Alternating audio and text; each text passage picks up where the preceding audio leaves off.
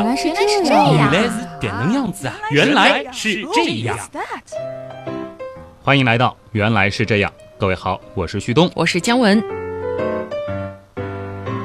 几乎每隔一个月，我们就会做一个与医学有关的系列啊。嗯，难怪是有人说今年的原样快变成医学年或者是生物年了。对呀，前面有麻醉，还有什么来着？处方啊，对，处方天书。是。今天我们要说什么？先从一个问题开始吧。嗯，你觉得医院和医生的标志是什么？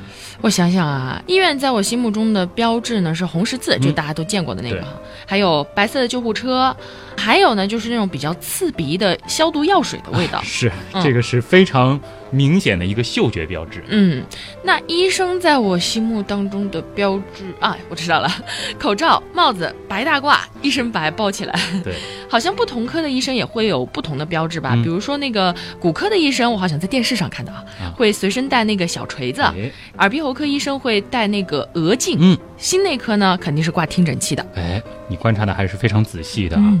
医生和医院呢，其实给人的一种普遍的感受就是严肃认真。嗯，尤其是医生啊，这一身白大褂更是成为了这个群体的标志啊。有的时候说白大褂，我们也会默认就是医生。对的。但不知道大家有没有想过这样一个问题啊，就是医生他为什么非得要穿一身白大褂去工作呢？其他颜色的褂子就不行吗？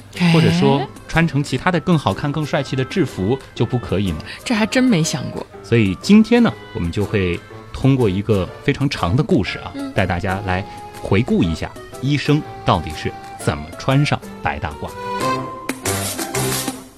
那我们就再次像手术的黑历史那一期一样，把历史的镜头转回到一百五十年前的欧洲吧。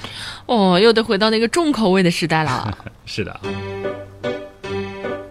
当时呢，除了麻醉技术，其实还有一个是困扰外科医生的大难题，那就是伤口的感染。嗯，当时呢，患者在术后的感染率啊，基本上会达到百分之一百。哇！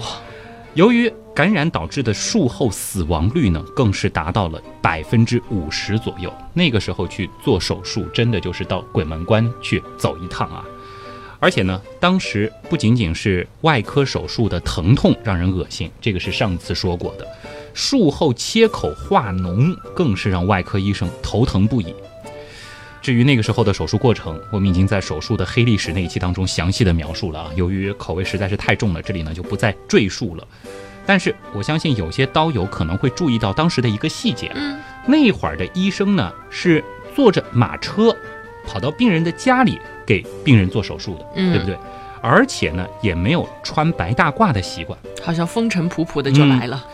那会儿的医生是怎样一个着装呢？要知道，在那个年代，神学依然是非常的强势，医生呢被认为是代表上帝拯救人类的一群人，所以呢那会儿的医生啊会穿上正装。而且呢，会戴上非常帅气的礼帽上门看病，这个呢是表示对于神的敬意。而且呢，那会儿的医生他们更喜欢穿的是深色的正装啊，乍一看其实特别绅士的那种。有一个什么样的好处呢？它很耐脏。万一呢被病人的血迹、呕吐物之类的东西弄脏了，还不会显得特别的明显。哇，其实穿着笔挺的西装、戴着礼帽的医生上门看病还是很帅的哎。但是要是上帝知道当时术后的感染率基本上是百分之一百，而且由于感染之后导致术后死亡率更是百分之五十左右，真的不知道会怎么想。真的是天使死神傻傻分不清楚了啊！在我们现在看来啊，任何的手术。包括外科换药、打针，甚至是测血糖、扎针，我们都得先消毒，对对？那当然了。但是在一百五十多年前，事情可不是这样的，因为我们在并不是很了解微生物之前啊，外科医生更是在开刀前连手都不会洗一洗，在肉眼看上去没什么灰尘污垢的地方，我们就视为它是挺清洁的。想象一下啊，刚给这个病人清理过呕吐物，随便的擦一下手。赶紧又去缝合下一个病人的伤口，这个是不是有点惨不忍睹啊？太惨了！在那个时代，外科医生的手倒是最重要的传染途径啊！这句话一点没错。快别说了，让我到一旁先去吐一会儿吧。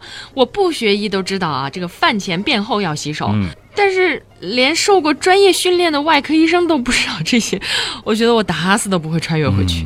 随便帮你开个刀，你都不知道太可怕了。摸过什么样的东西啊？啊，别说开刀打洗手，真的不行。是的。这个时候，我们也真的不能全怪外科医生的无知啊。嗯，因为当时确实连外科手术术后感染它究竟是什么样的原因造成的都不知道。而要搞明白这个过程呢，我们还得再次拨动历史的齿轮，再往前去穿越。我们得调整到一六三二年的十月二十四号去看一看。嗯。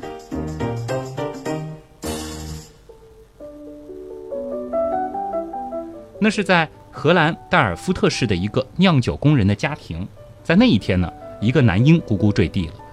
很可惜的是啊，在他出生后不久，父亲就去世了。在母亲的抚养下呢，他渐渐长大，读了几年书，十六岁的时候呢，就外出谋生了，然后呢，就过着漂泊苦难的生活。而后来呢，他又返回家乡，在代尔夫特市的市政厅当了一位看门人。等一下，这个有点跳跃啊！刚刚我们好像还在说那个有点恶心的外科医生，怎么一下子跳跃到荷兰的一户人家了呢？嗯，哎，这个荷兰当时市政府的这个保安，他到底有什么样的故事呢？不要着急啊，我们娓娓道来。由于看大门的工作比较轻松啊，时间呢很宽裕，而且呢接触的人很多，因而啊，在一个偶然的机会里，他从一位朋友那里得知，荷兰最大的城市阿姆斯特丹呢有很多的眼镜店。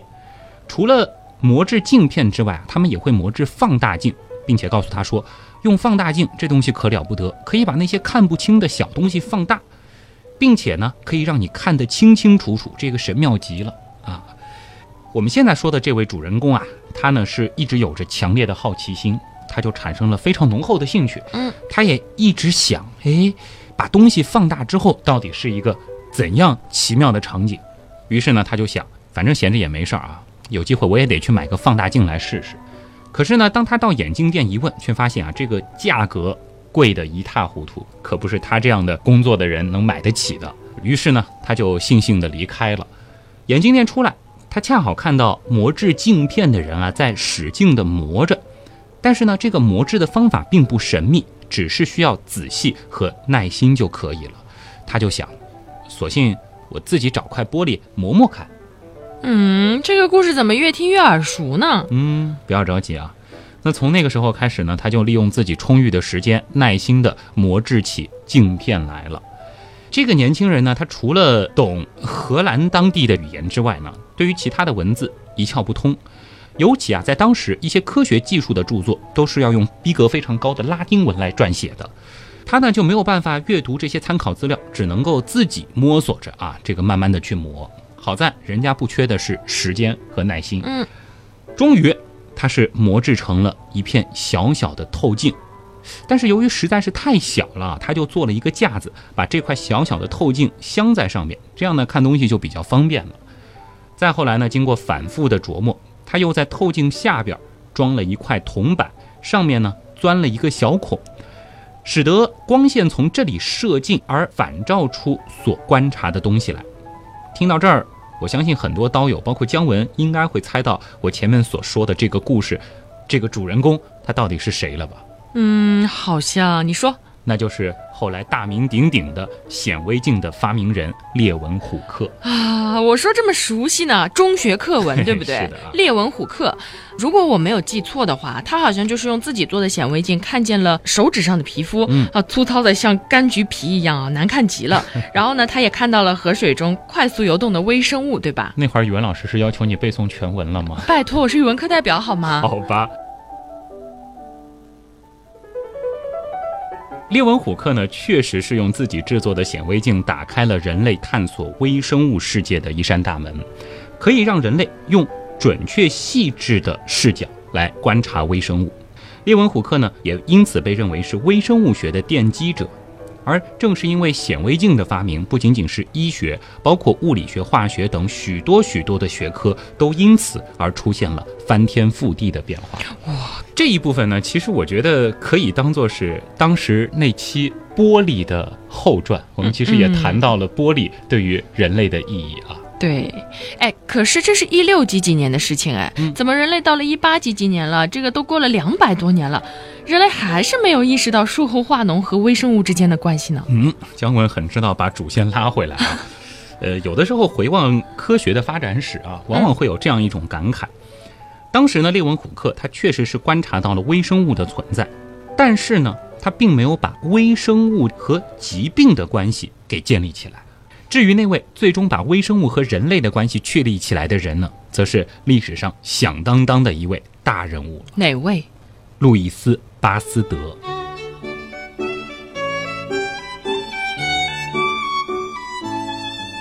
巴斯德出生的年代呢，要比列文虎克晚了两百多年。他呢是一位化学家，而起初他用显微镜观察这个世界，也是为了他的化学研究。但是呢，他意外也不意外的看到了。酒石酸中酵母菌啊，在发酵过程当中的变化，同时呢，他在发酵液里也发现了其他的微生物。其实，仅仅发现了微生物，并没有什么样的价值啊。这个几百年前就有人做过了，同时代的很多学者也有类似的发现。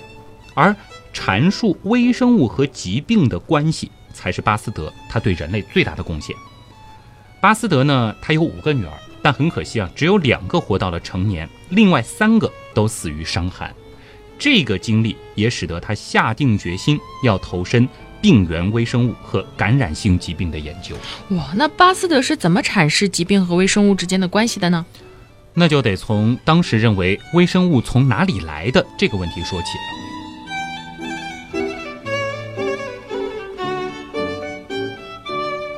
在当年列文虎克发现微生物之后啊，这个问题呢就成了当时人们所最关心的了。有些人认为啊。微生物是从没有生命的物质里自然发生出来的，这个呢就叫做自然发生论。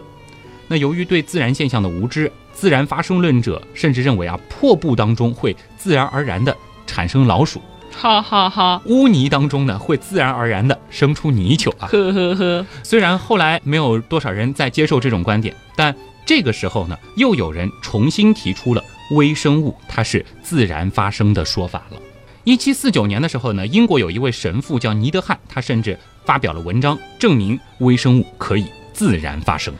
神父发表文章证明微生物可以自然发生，感觉怎么听都不太靠谱，好像总有点怪怪的啊。嗯，这个神父呢，其实也是做过实验的啊。他呢是把煮过的肉汁倒入玻璃瓶，哎，之后就发现不久这个瓶子里就长满了微生物，他就认为了。这是微生物其实是自然发生的一个强有力的证据。不过呢，反对的声音很快就出现了。意大利的一位科学家斯巴兰让尼呢，马上就指出这位神父的这个实验有许多的漏洞，并且证明任何一种肉汤或者是菜汁儿，在充分的煮沸并且密封之后啊，只要里边没有活的微生物，它就不会腐败。这个呢，可是重击了自然发生理论。可是呢，普利斯特利和拉瓦锡在十八世纪末是发现了氧气。那当时大家就公认，没有氧气，生物就不能生活了。于是呢，又有些顽固的自然发生论的信徒出来辩解说啊，斯巴兰让尼把液体煮沸并且密封之后呢，之所以不再有微生物自然发生了，是因为把氧气赶走和隔绝了。所以呢。这里边的微生物啊，因为缺少营养而就不能生长了，并不是说消灭了微生物本身啊，条件合适，它们还是会自然发生出来的。肉汤菜吃，怎么感觉当时的微生物学家更像是一群吃货的聚会呢？你知道吗？我脑补了一下，大家围着一锅肉汤啊，一边做实验一边流口水，奇妙的场景。嗯，稍后还有一锅著名的肉汤啊，你先别急着流口水啊。当时是这样。现在其实也是这样，还是有很多的微生物学家在用汤做实验。牛肉汤培养基和巧克力培养基都是现在非常常用的微生物培养基。巧克力不错，这个说的有点远啊。说回来，巴斯德在一八六一年的时候呢，做了一个非常有名而且很伟大的实验。他呢是用一个有着长颈的圆底烧瓶啊，在这个里边呢灌上肉汤。嗯。如果就这么放着，几天之后呢，肉汤就会浑浊发臭。用显微镜呢，就可以观察到里面长了许多的细菌。而如果把长长的这个瓶颈用火啊烧成弯曲状。虽然说这个瓶口还是可以和外界相通，氧气呢可以自由出入，可是呢，肉汤放置很长时间，它也不会变馊，不会变浑浊。而如果把肉汤从弯曲处往瓶口倾折，让这个液体接触到瓶口，再让液体流回瓶中，你猜怎么？是不是几天之后液体就又变浑发臭了？是的，正是如此。巴斯德的这个实验充分说明啊，肉汤之所以变浑发臭，是肉汤里面的细菌繁殖造成的。如果加热杀死了肉汤里面的细菌，又不让外面的细菌进去，那么肉汤里就不会有细菌生长。而这个液体和瓶口接触之后，因为空气中的尘埃和细菌粘在了瓶口，通过肉汤进入到瓶内，所以几天之后呢，肉汤可是细菌最爱的极乐世界啊。很快就充分的繁殖，这个汤呢也就浑了、馊了、臭了。而且啊，这个烧瓶呢，尽管有着弯长的颈，可是这个瓶口是和外界相通的，空气呢也可以自由进入。这个实验的关键就在这儿，所以就说明这个汤里啊，这个瓶子里它是能够保证有充分的氧气的。所以呢，也就推翻了前面的一个推论，并不是说因为隔绝了氧气而使得细菌长不起来。再补充一个挺好玩的冷知识啊，其实直到二十世纪的六十年代。在法国巴斯德研究所当中啊，甚至还一直保存着十九世纪后期为了否定自然发生论所用的一些陈年老肉汤。我的天！有意思的是，他们在七十年之后依然是清亮如故。七十年的陈年老汤啊！我的天，拿出来涮个火锅一定很不错。敢来一口吗？不敢。但讲道理，如果说他没有馊的话，其实也就没有那些微生物，是不是？你敢吗？从科学上应该是能 喝的。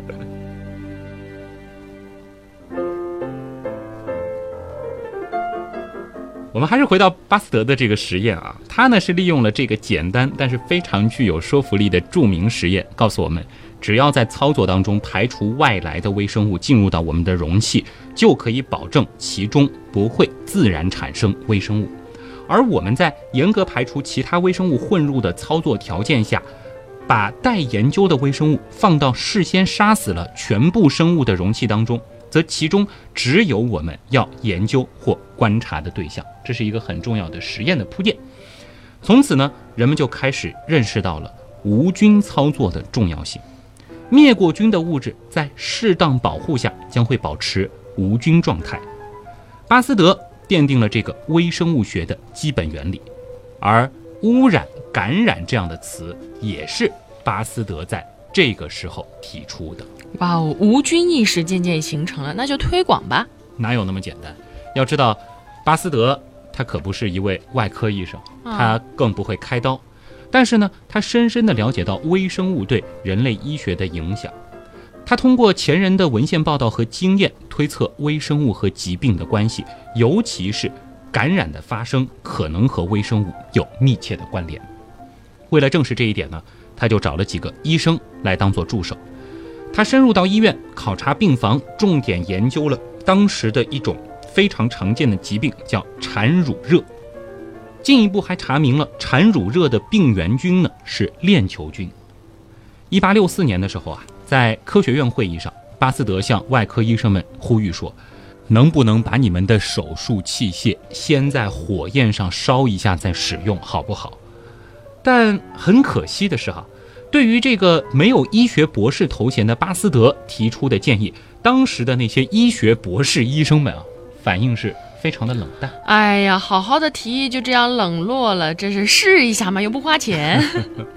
话说，怎么在医学的发展中，想改变之前的习惯就那么难呢？嗯，之前就是那个乙醚和氯仿之争。哎，有一点像啊，背后的逻辑呢是这样的。我们说，在医学历史上改变之前的想法或者是理论，这个往往是非常非常困难的。特别呢是让医生去接受新的事物，因为怎么说呢，人体其实至今而言，都还是太复杂了。每一个理论呢，只能从一个方面来解释疾病的发展过程，就像盲人摸象一样。这样呢，就会出现谁也说服不了谁的情况。当时呢，医生只相信自己的经验，毕竟。新的东西没有经过实践和检验，哪位医生也不愿把自己的病人当小白鼠，是不是？从而呢，现在的循证医学是得到了迅速的发展。循证医学这个名字高大上了，啥意思啊？解释一下循证医学啊，嗯所谓的循证医学呢，就是回顾之前大量的文献，把能找的文献再做统计分析，来看一种疗法是不是能够让病人获益。但是呢，无论怎么说，医学也有它的局限性。就像一位著名的医生说的一样，现在我们在医学领域的观点有一半在十年之后会被认为是错的，但是我们现在不知道哪一半是错的。哦，说远了啊，话说回来，从此之后呢，这个巴斯德啊，他倒没有灰心啊，他继续研究。之后呢，他还有两项著名的发现，我们也不得不提，那就是大名鼎鼎的巴氏消毒法，哇，这个如雷贯耳，说的就是巴斯德。另外呢，就是狂犬病的疫苗了。更是如雷贯耳。这里呢，估计又要挖坑了啊！我们还是要致敬一下。现在说到的巴斯德和前面说到的列文虎克，他都被认为是微生物学的鼻祖。哎，话说，既然已经得出了微生物和疾病，尤其是感染性疾病的关系，嗯，那是谁把无菌的观念推广到医学临床当中的呢？诶，脑洞太大，休息一下。如果听节目不过瘾，大家也可以去咱们的微信订阅号里逛一逛啊。和节目有关的更多知识干货，每周节目的 BGM 歌单，还有趣味猜题闯关都在那里了。微信订阅号搜索“旭东刀科学”，旭是旭日的旭，东是山东竖着写，刀是唠叨的刀。其实你打“旭东刀科学”的拼音也是可以直接搜到的。是谁把无菌的观念推广到医学临床当中的呢？诶，在医学界真正推广无菌术啊，这个呢其实要归功于英国的李斯特医生了。他呢是一位外科医生，微生物在医学上的应用呢也必须由一个真正的外科医生来提出啊，否则的话人家会有这种学术歧视啊。嗯，李斯特医生他观察到闭合性骨折啊，不管伤势多重，一般呢都不会化脓。相反呢，开放性骨折即使是伤势很轻，仅仅有微小的皮肤破损，都会发生化脓。他就猜想了，这个空气是不是引起伤口化脓和感染的原因呢？但是究竟是什么原因，他其实还是百思不得其解。而当他看到巴斯德的研究之后，这位李斯特医生可以说是茅塞顿开。他突然意识到，伤口化脓很可能也是由空气中的微生物引起的，就是前面说到的这个烧瓶里放肉汤的实验啊。如果说这一推论正确，那么只要把伤口与空气中的微生物隔绝，或者把微生物杀灭，是不是就能够预防化脓感染了呢？李斯特医生还注意到啊。助产士接生的新生儿的死亡率呢，要比外科医生来的低。他通过观察发现了一个小细节，那就是助产士啊比外科医生好像洗手会洗得更频繁一些。嗯，等一下，徐董，这个英国的李斯特医生我好像听着有点耳熟，啊是在麻醉那一期特别想当网红的那个外科医生吗？就是那个史无前例的手术死亡率记录的那位医生，嗯那位叫李斯顿。哦，好吧，是很像啊，而且都是英国的医生。那么我们今天说的这位呢是李斯特医生啊。嗯，李斯特医生呢是发表了一篇著名的论文，叫《外科手术时的抗败血症原则》，从而呢是开创了外科消毒的起源。而为了进一步证明他自己的发现啊，李斯特呢还想找到有效的杀菌剂。他呢是最终选择了石碳酸来作为灭菌剂，最终呢是建立了一套新的灭菌方法。不仅仅在每项手术之前都需要认真的洗手，而且呢还要确保使用的器皿和敷料都是做过彻底的卫生处理的。有了这一系列的消毒措施啊，可以说这个成效是相当的惊人啊。在使用这一消毒方法的最初三年里，明显的就看到了手术患者的死亡率大大降低了。而就在外科手术时的抗败血症原则中，还要求了医生在看病做手术的时候呢，是需要穿经过石碳酸熏蒸过的统一白色制服才行。而至于为啥是白色的呢，则是因为只要白色制服被血迹或者是其他污染物污染之后呢，就会显得非常的明显。而原则中啊，只要被血迹或者其他污染物污染，这种衣服就要立刻更换。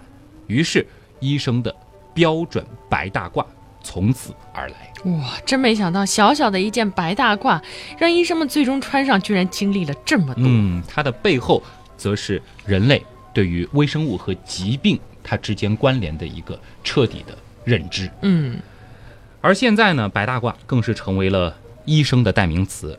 众多医学院的学生呢，更是以希波克拉底宣誓和授予白大褂仪式来标志着自己正式迈入医学的神圣殿堂。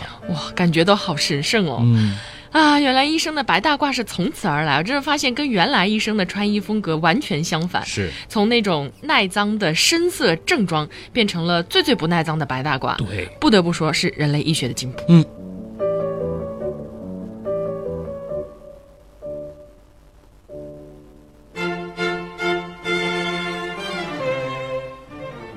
在一八六七年的时候，嗯，李斯特医生呢，在《柳叶刀》上正式公布了自己创造的外科消毒法，这个呢，也是外科学上的一次里程碑事件。一八七七年，李斯特被任命为伦敦皇家学院临床外科教授，在十五年的任期当中呢，李斯特只在推广外科消毒术，他做了许多的研究，也发表了许多论文。正是学术上的地位和反复实景的演示，才让消毒术。真正的普及开来，甚至呢，才让术前洗洗手成为了常规的做法。现在看来很不可思议，当时却推广了很长的时间。李斯特消毒术的出现，让外科感染死亡率是骤然下降。此后呢，李斯特外科消毒法在实践过程当中也是不断的完善。比如说，到了1886年，德国的伯格曼是首先采用了热蒸汽消毒手术器械和敷料。美国的哈斯特特是发明了橡皮外科手套，从而呢是消除了外科手术中最重要的感染源。前面说过的医生的手，嗯，那个不洗的手。而之后呢，百分之七十五的酒精、辛吉尔灭等也取代了李斯特当时选择的那种有着腐蚀性的石碳酸。到此呢，现代无菌术是。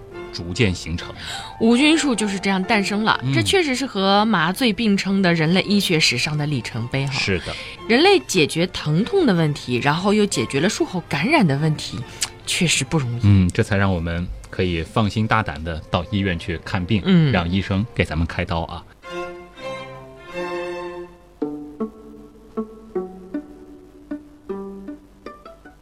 现在啊，无菌术呢是不仅仅成为了外科学的基石，在医学院学习的医学生，其实拿到的外科学教材的第一章，它就是无菌术，可见它的重要性，是，更是成为了医学乃至公共卫生的重要方面。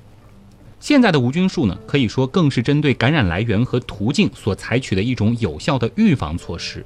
其中呢，是由灭菌法、消毒法和一定的操作规则及管理制度所共同组成的。在这里呢，其实我们可以再花一点时间和大家来说一下，在医学上灭菌和消毒这两个概念的区别。灭菌和消毒这两个有区别吗？听上去好像是一回事儿啊。对啊，其实呢，很不一样。灭菌呢，是指杀灭与手术区或伤口接触的物品上的一切活的微生物，包括芽孢等等。芽孢它到底是什么？我们曾经在细菌那一期也和大家讲过。嗯，而消毒呢，它指的是杀灭病原微生物和其他的有害微生物，但不要求清除或杀灭所有的微生物，比如芽孢等等。由此可见啊。灭菌，它其实比消毒的要求要严格的多。只要在医院使用的一切器械呢，其实我们都需要是达到灭菌的要求，就是彻底的杀灭。嗯，那要怎么样才能做到灭菌呢？灭菌最常见的方法呢，就是高温灭菌法。这个呢，就是我们之前提到的一八八六年德国的那位伯格曼医生所采用的方法。它呢是利用高温使得微生物的蛋白质及酶发生凝固或变性而死亡。灭菌的过程当中呢，压力会升至一百零四点零到一百三十七点三千帕，温度呢会达到一百二十一到一百二十六度，而且呢要维持二十到三十分钟。这样呢就可以杀灭包括具有顽强抵抗力的细菌芽孢在内的一切微生物了。曾经也说过，芽孢其实非常非常的厉害啊。嗯，这个环境对于芽孢来说也是上限了。这个呢也是应用最广泛而且最有效的灭菌方法。而现在的高压蒸汽灭菌系统呢，它更是能够达到两百千帕，温度呢可以达到一百三十二摄氏度以上，而灭菌的维持时间呢更是达到了三十分钟。这个呢也是获得了一种更好、更快、更彻底的灭菌效果。如果大家观察的够仔细的话，就会发现每一家医院其实都有专门的部门来负责高压蒸汽灭菌。那常用的灭菌容器呢，就是高压蒸汽灭菌锅。简称高压锅吗？是的，这个呢就是一个非常高级的高压锅啊。而在一些手术量非常大的大型医院啊，嗯，高压蒸汽灭菌呢就不再用高压锅了，而是用高压房啊。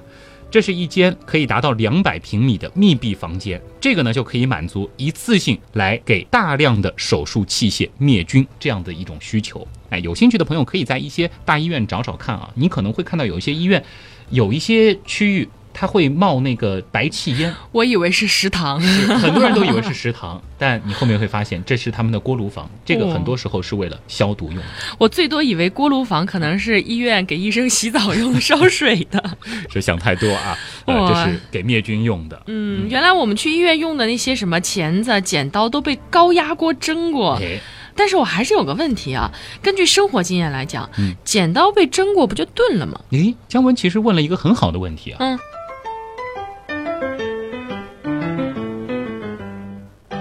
随着医学的发展，特别是微创医学、腔镜医学的发展，大量的内窥镜和光学器材呢，其实不耐高温，而且呢，还有很多锐器啊，它也不耐高温。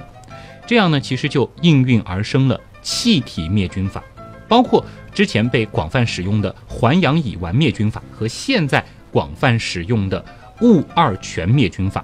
那当然还有应用于药品的电离辐射灭菌法等等。并不是说只用高压锅或者是高压房来蒸这些器械，还有一些呢会通过一些其他的方式来彻底灭掉它上面的细菌和芽孢。嗯，那说回来，消毒又有什么用呢？感觉好像有了灭菌就够了，对吧？对，不用消毒。那个彻底啊，消毒呢一般是用于病人的皮肤、黏膜等地方来做短时间有创操作时使用啊，比如说输液的时候、打针的时候、手术的时候呢，都需要给皮肤来消毒。在临床上常见的消毒剂呢，就是酒精和碘伏。哎，说到这个呢，其实有一个很常见的误区啊，问一下姜文，嗯，消毒作用最强的这个酒精浓度是多少？你还记得吗？百分之七十五啊。嗯，好像是很常识的一件事儿啊。嗯，不是吗？其实呢，科学实验告诉我们啊，消毒作用最强的酒精，它的浓度呢是百分之七十到百分之七十五之间。哦，酒精对于不同的细菌的杀灭浓度呢是稍有不同的。但是基本上是在百分之七十到百分之七十五之间，因为在临床上呢，百分之七十五的酒精是比较容易大量配置，哎，毕竟三瓶无水酒精加一瓶蒸馏水就很容易配备好，所以呢，这是比较常见的一种浓度。但是呢，聪明的医生知道啊，酒精挥发的速度比水快，所以呢，配好的百分之七十五的酒精放置一段时间再用的话。它的这个浓度正好就会介于百分之七十到百分之七十五之间，从而达到消毒效果最强的状态。啊，它要比百分之七十五稍稍低一些会更好，所以会让它稍稍挥发一会儿。那也正是由于酒精的易挥发性和刺激性，这就导致了它临床消毒时间其实很短啊，再长了它可能就降到百分之六十几的浓度了。而且呢，酒精还有一个缺点，它不能用于消毒黏膜。哎，比如说。口腔内的黏膜啊，就不能够拿酒精来消毒了啊，喝点什么白酒啊，这个起不到消毒的作用啊。现在呢，就逐渐的被那种含有碘的消毒剂所取代了，这就是我们常说的碘伏啊。难怪我之前看牙的时候啊，医生是拿那个黄色的棉球给口腔消毒，嗯，搞得我嘴巴一圈旁边黄黄的，那应该就是碘伏吧？是的啊。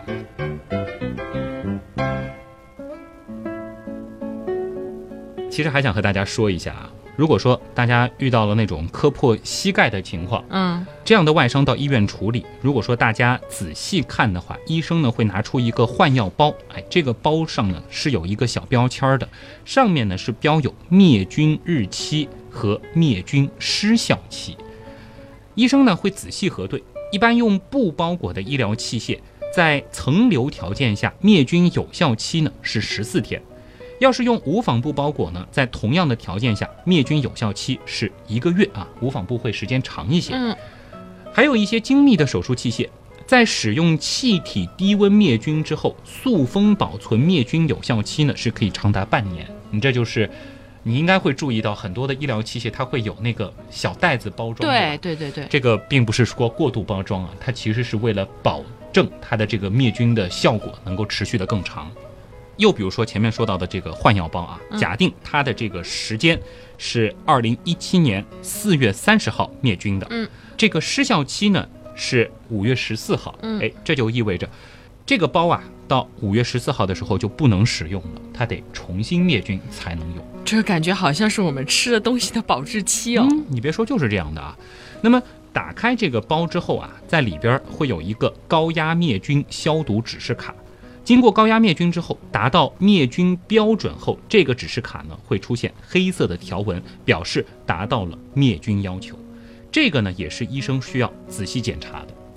而这个换药包里呢还有两把镊子，或者呢一把镊子和一把钳子。医生呢会用那个在盛有酒精或碘伏棉球缸边上的无菌持物钳，钳头向下悬空夹取适量的棉球到换药包里，然后呢给你的伤口消毒。要是你能够不怕疼痛啊，接着仔细看的话，大部分人可能会闭上眼睛了啊。对，这个时候呢，医生会用右手拿起其中的一把钳子或者是镊子，夹起一个棉球，悬空传递到左手的钳子或者镊子上。这个细节很重要，从伤口里向伤口外来清洗伤口。然后呢，你会发现触碰你伤口的这把钳子或者是镊子，它不会再直接的去夹棉球了，而是每次需要另一个钳子夹起后悬空传递。哎，这个细节代表什么呢？这是因为受伤的皮肤相对于灭菌过的换药包，它是污染的。所有的无菌器械的传递呢，只能从清洁的传到污染。而一旦接触污染区域后呢，就不能被重新拿回到清洁区域。哇，这我以前还真的是没有仔细看过，感觉好像医生也就是拿那个碘伏或者酒精擦擦弄弄，嗯比较随意的，没什么技术含量。是，现在看来是因为我把脸转过去了。处处是细节、啊。对。处理完之后呢，医生其实还会用无菌的纱布给你包扎啊，告诉你两到三天换一次药就可以了。哎，这个时候呢，还要和大家说的是啊，临床上呢，倒不是说换药越勤快越好。早在一百五十年前，巴斯德就告诉我们，微生物呢，它不会凭空产生，外界空气是主要的感染源。只要伤口消毒干净后，无菌纱布覆盖，它其实就可以和外界的空气基本隔绝了。换而言之啊，你如果频繁打开这个纱布的覆盖，反而呢会增加伤口感染的可能性。就好比有些朋友磕破了，贴了个创可贴，但总喜欢时不时打开看看里边伤口的愈合情况，这个呢其实是非常错误的行为。一般情况下呢，两到三天换一次药就可以了。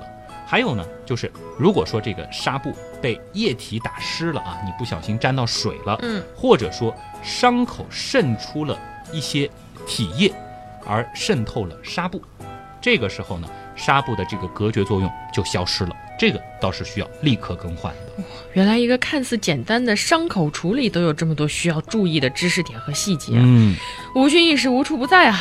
看来真的是不能小看每一个医疗操作了，是吧？对，原来是这样。就是这样。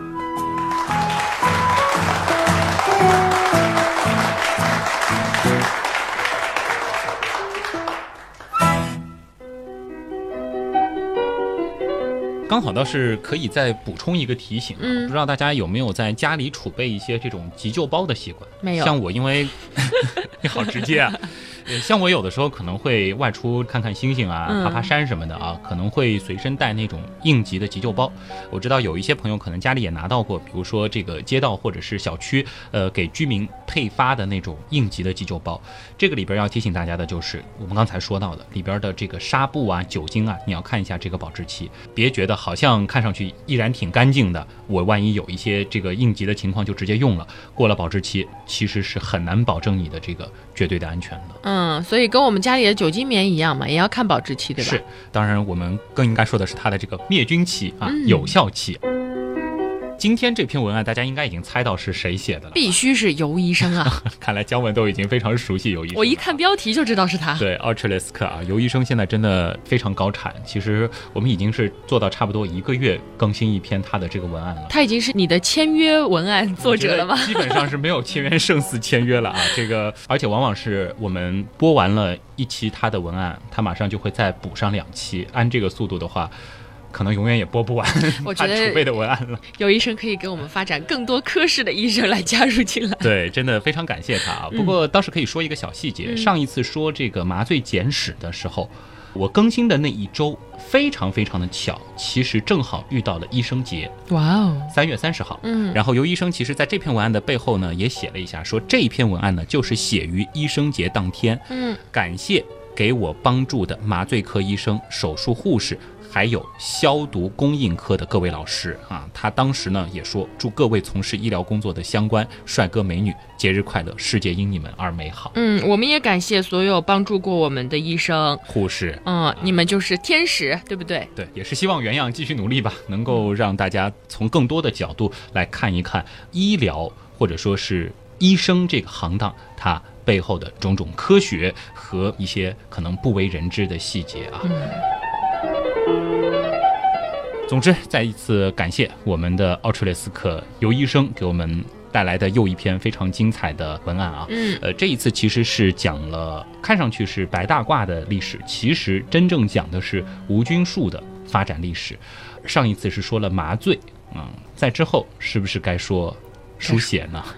哇，我 好期待哦！你这是给刘医生压力啊！反正后边和这个手术和医疗相关的这个文案，相信会越来越多。而且刘医生很厉害，就是每一次的这个文案，反正我改动的部分越来越少，越来越成熟啊！刘医生现在一边听节目一边在滴冷汗，呃，非常可爱的一位刀友啊！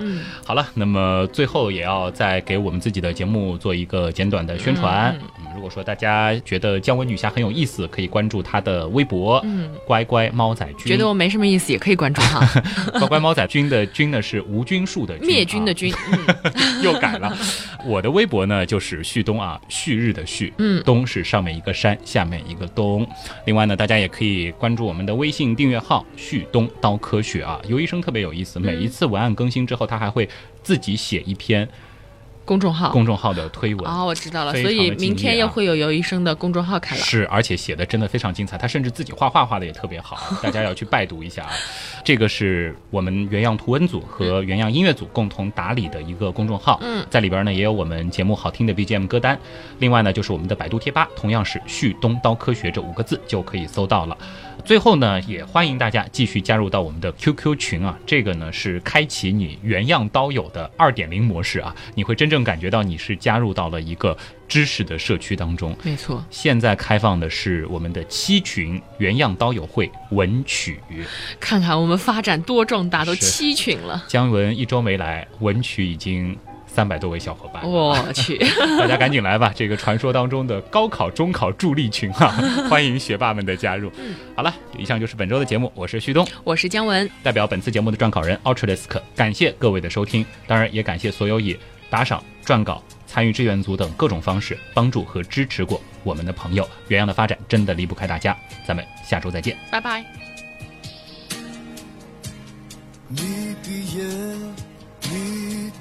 眼我才知对你有多眷恋。你哭泣，你微笑，我才知有你并不简单。你悲伤，你不舍，我才知说爱有点太晚。你快乐，你坚强，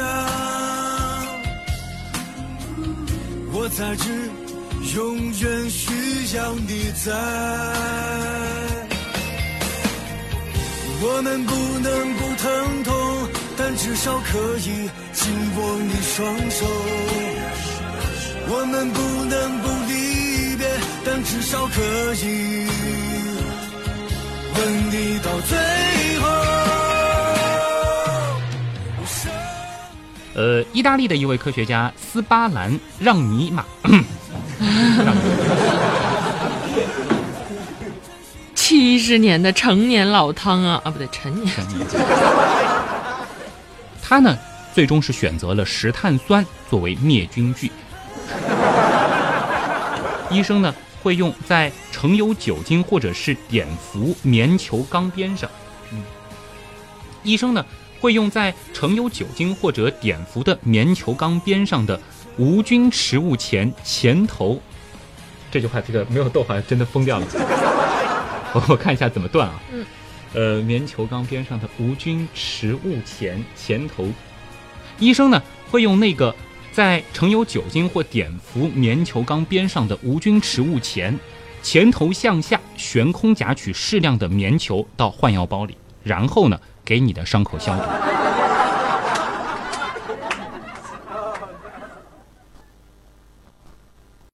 我是卓老板，我是吴京平，我是汪杰，我是旭东，我们是科学声音。